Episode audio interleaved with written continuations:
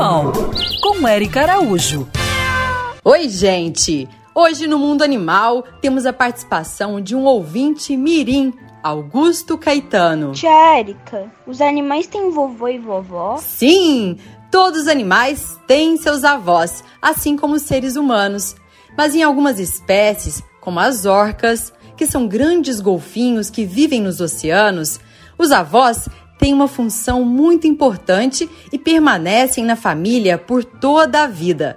Trabalham juntos com os outros para caçar suas presas e também para se defender de predadores. Mas pesquisas científicas indicaram que a presença das avós no grupo familiar é muito importante para a sobrevivência dos netos, porque são as avós que ajudam, por exemplo, a criar as orcas mais novas e, com a sua experiência, guiam a família para as áreas com maior fartura de alimento.